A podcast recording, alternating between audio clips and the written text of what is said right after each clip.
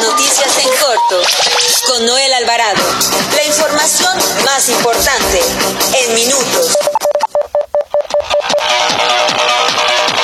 Muy buenas tardes, los saluda Noel Alvarado, editor de información del periódico La Prensa. Recuerde que transmitimos en vivo por el 760 de ABC Radio, sonido original desde la cabina azul de los estudios Tepeyac de Organización Editorial Mexicana, la empresa periodística más grande e importante de América Latina. Bienvenidos a las noticias en corto de este 24 de septiembre de 2020.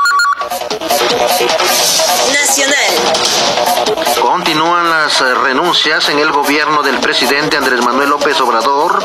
Ahora, el subsecretario de, de, Fomento, Normatividad y Ambiental de la Secretaría del Medio Ambiente, Julio Trujillo, renunció a su cargo.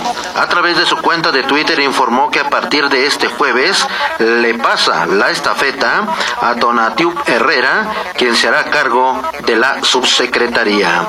También le informó que el ministro de la Suprema Corte de Justicia de la Nación, Luis María Aguilar, propone declarar inconstitucional la petición de consulta popular del presidente Andrés Manuel López Obrador para juzgar a cinco expresidentes de la República Mexicana.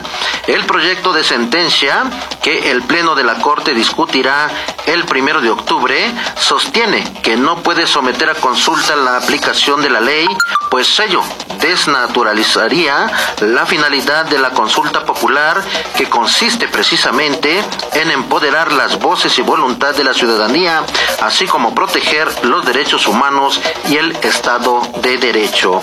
En otro tema, ante la advertencia de los gobernadores que conforman la Alianza Federalista sobre que irán a tribunales si no se atiende su reclamo de asignar más recursos federales a sus estados, en el presupuesto de 2021, el presidente Andrés Manuel López Obrador les pidió no confundirse y aseguró que el paquete económico se mantendrá ya que no hay nada injusto o ilegal. Aseguró que no han dejado de entregar el dinero que por derecho corresponde a los estados en tiempo y forma y que si no les alcanza deben buscar la forma de ahorrar. También le informó que la Secretaría de Comunicaciones y Transportes dio a conocer la aeronave matrícula XBPIZ que despegó la tarde del pasado martes del Aeropuerto Internacional General Mariano Matamoros de Cuernavaca, Morelos, lo hizo sin autorización, sin realizar ningún tipo de comunicación con los servicios de tránsito aéreo y sin presentar plan de vuelo, el cual, el cual se desplomó en Guatemala. También informó que al reportar 147 nuevos contagios por COVID-19 y 13 fallecimientos por este virus, el gobernador del estado de Puebla, Miguel Barbosa, llamó a las y los poblanos a redoblar esfuerzos y las medidas de prevención para continuar con la contención de esta enfermedad. En videoconferencia, el mandatario destacó la importancia de mantener el equilibrio entre la necesidad de crecimiento económico, la apertura de actividades con el bienestar y salud de la sociedad poblana. Metrópoli. La Consejería Jurídica y de Servicios Legales del Gobierno Capitalino no agilizó los procesos de regularización de títulos de fosas a perpetuidad en los cementerios públicos ante la falta de espacios para inhumar cuerpos en los panteones de la Ciudad de México. También se esforzó en la profesionalización del personal que atiende las ventanillas de estos trámites, tomando en cuenta que la mayor parte de solicitudes de este servicio son personas adultas mayores que requieren un trato digno especializado. También informo que el consumo de alcohol entre los capitalinos durante la emergencia sanitaria aumentó en un 35.8% de acuerdo con la encuesta en línea denominada Consumo de alcohol durante la emergencia sanitaria COVID-19 que aplica la Secretaría de Salud de la Ciudad de México desde mayo pasado.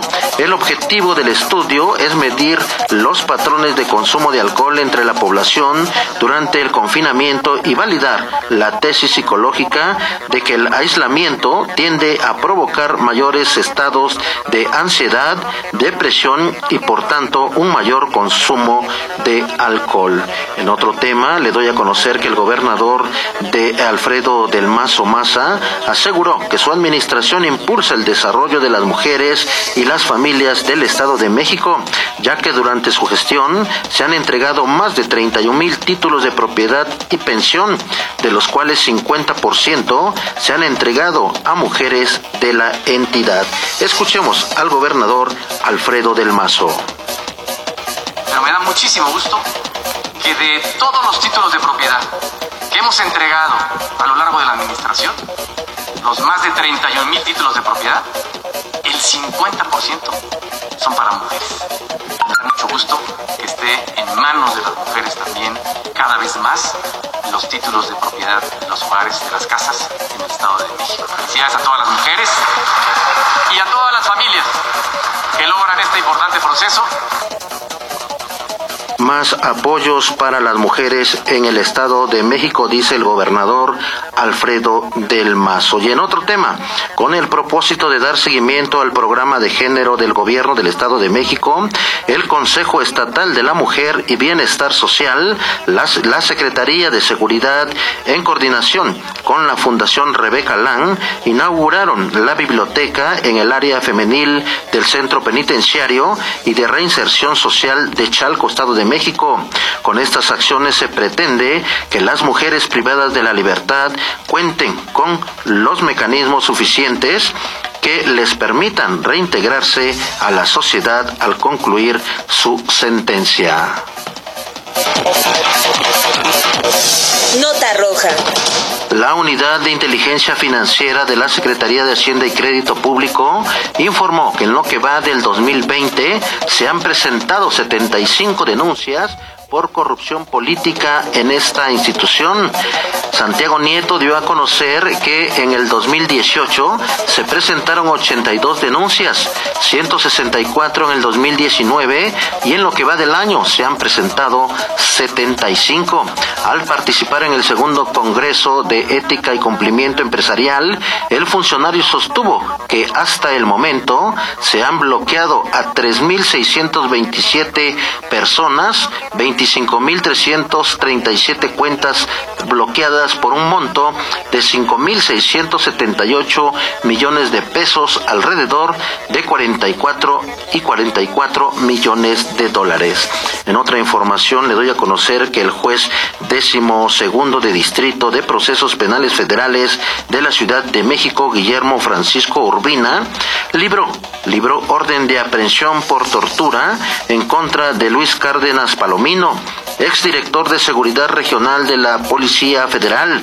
La orden de aprehensión también incluye a 12 policías de la desaparecida Agencia Federal de Investigación, perteneciente a la entonces Secretaría de Seguridad Pública Federal a cargo de Genaro García Luna, al demostrarse que obligaron a Mario Vallarta Cisneros, Sergio Cortés Vallarta, Eduardo y Ricardo Estrada Granados a firmar confesiones donde ellos aceptaban ser integrantes de una banda de secuestradores. También le informo que en México el lavado de dinero aporta 1.5% de los recursos del Producto Interno Bruto, de acuerdo con el titular de la Unidad de Inteligencia Financiera, Santiago Nieto Castillo.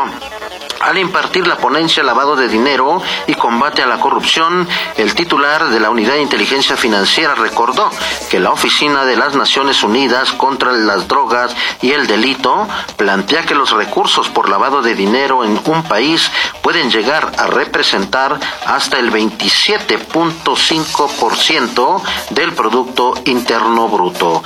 En otro tema, en una empresa de paquetería ubicada en el Parque Industrial de Santa Catarina, Nuevo León, elementos de la Guardia Nacional incautaron dos envoltorios de aparente metanfetamina ocultos en veladoras, siete bolsas de aparente marihuana y tres frascos tipo gotero con aceite de cannabis.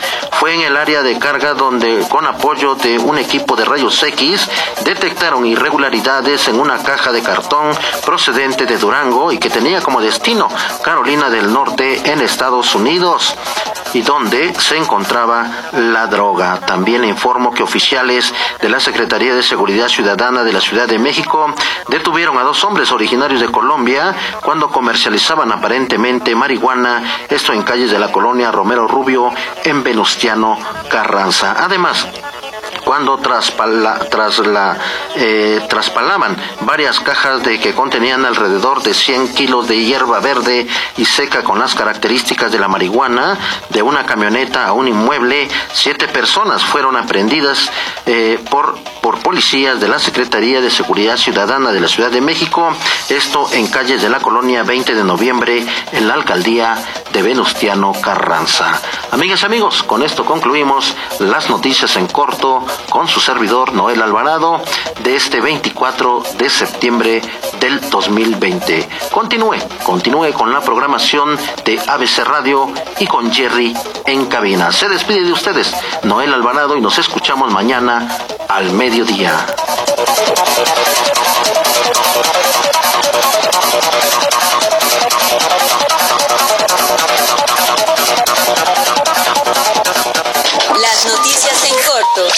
con Noel Alvarado. La información más importante